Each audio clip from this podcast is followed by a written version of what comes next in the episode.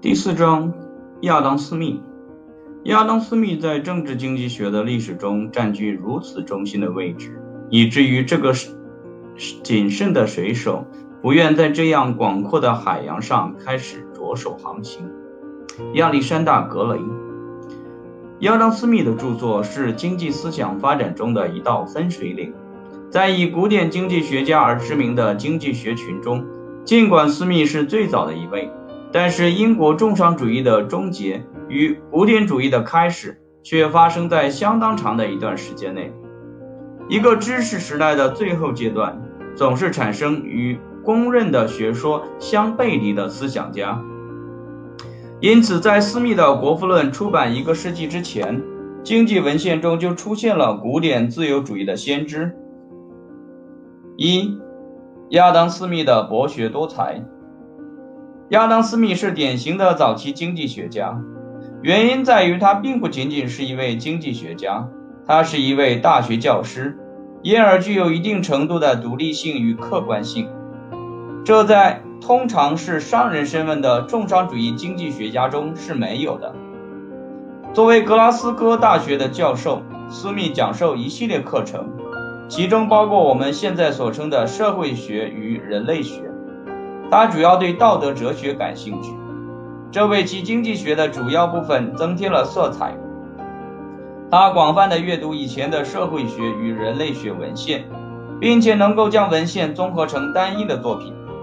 斯密不仅是一位精细的专业理论家，也是一位细致的学者，对社会的相关性有着极为重要的先见之明。尽管我们特别注意到他关于经济体相关性的观点。然而，私密也涉及到社会很多领域中的重要关系，尤其是道德问题。这些重要关系及如今的经济学家、政治科学家、社会学家、哲学家所研究的事物。例如，他注意到经济自由与政治自由之间的重要关系，私人财产权利与公正状态之间的重要关系，以及由利己主义所推动的个体。与关注其行为对他人产生的后果所推动的个体之间的重要关系。斯密受到他的老师弗朗西斯·哈奇森的影响，也受到大卫·休谟的影响。哈奇森极其不赞同伯纳德·曼德维尔的观点。斯密与哈奇森在这方面有共同之处。曼德尔维尔的讽刺风格令其对重商主义立场的表述广为流行。曼德维尔与斯密都是从人类利己本性这一相同的假设出发的，但却得出了相反的结论。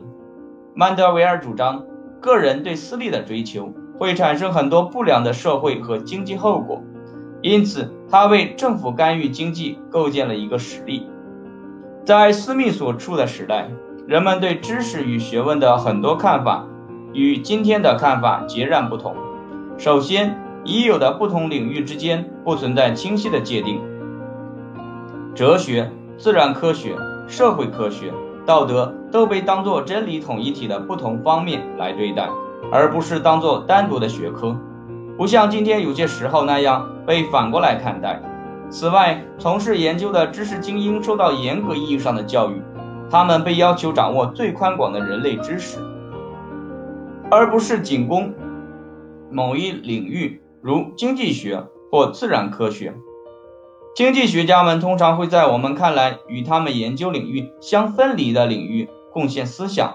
斯密写过一篇关于天文学的论文，艾萨克·牛顿则写过关于经济学的论文。斯密自己就属于格拉斯哥、爱丁堡、伦敦的不同俱乐部和学会，这些俱乐部和学会成员所讨论的论文主题几乎涉及今天。文科大学目录中所出现的每门课程，这种多学科的方法的一个后果是，那些像亚当·斯密一样主要探求我们现在称为社会科学与道德知识的人认为，牛顿在物理学中所建立的科学严密性，在他们主要努力的领域中也能够达到。显然，斯密及其同时代的人能容易的把今天。被称作实证性的问题与规范性的问题相混合。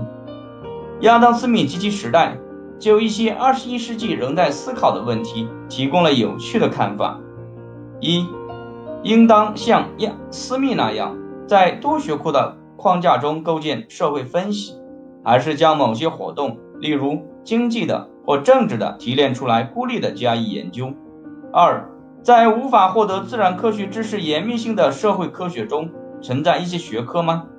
例如经济学至于物理学。三，在免于价值判断的现代社会科学中构建分析结构是可行的吗？或者说，规范性的因素对把握社会某些方面是必要的吗？对斯密及其同时代的大多数人来说，这些都不是问题。他们认为，就像通过严密的分析，牛顿发现物理世界中的秩序与和谐一样，他们也可以发现支配社会的自然法则。当斯密致力于考察经济体时，他的这一预想使他能够不仅仅看到混乱，而且能够看到产生和谐的竞争性市场相互影响的个体私利。这是意义相当深远的重要见解。斯密常常被称为经济学之父，尽管某一位古典经济学先驱都看到了问题的不同方面，但是没有人能够将决定国民财富的力量。培育经济增长与发展的适宜的政策，以及通过市场力量有效协调大量经济决策的方式，整合成一个全面的观点，单独形成一本书。斯密的主要著作被冠以“国民财富的性质和原因”的研究。这一标题，斯密的思想另两个重要源泉是其早期著作《道德情操论》，以及他在格拉斯哥大学写的讲稿。不幸的是，私密讲稿的原稿遭到了破坏，直到1895年才发现了一部手稿，其中包含着私密的一个学生在1763年对其手稿所做的一份抄写。这些内容以关于法律、警察、税入及军备的演讲为书名得到出版。斯密对经济学范围的认识继承了英国重商主义者的观点。他对解释国民财富的性质及原因感兴趣。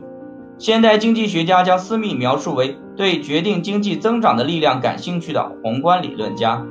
然而，斯密所考察的力量比现代经济学家所研究的力量要宽泛。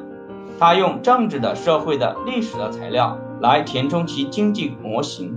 他注意到了相对价格的决定，今天包含在微观经济理论中，但是他的主要兴趣在经济发展。与推动经济增长的政策上，因为斯密断定经济体总是充分使用其生产资源的，所以他没有触及宏观经济学中的一个重要问题：当经济体的生产能力既定时，什么力量决定收入与就业水平？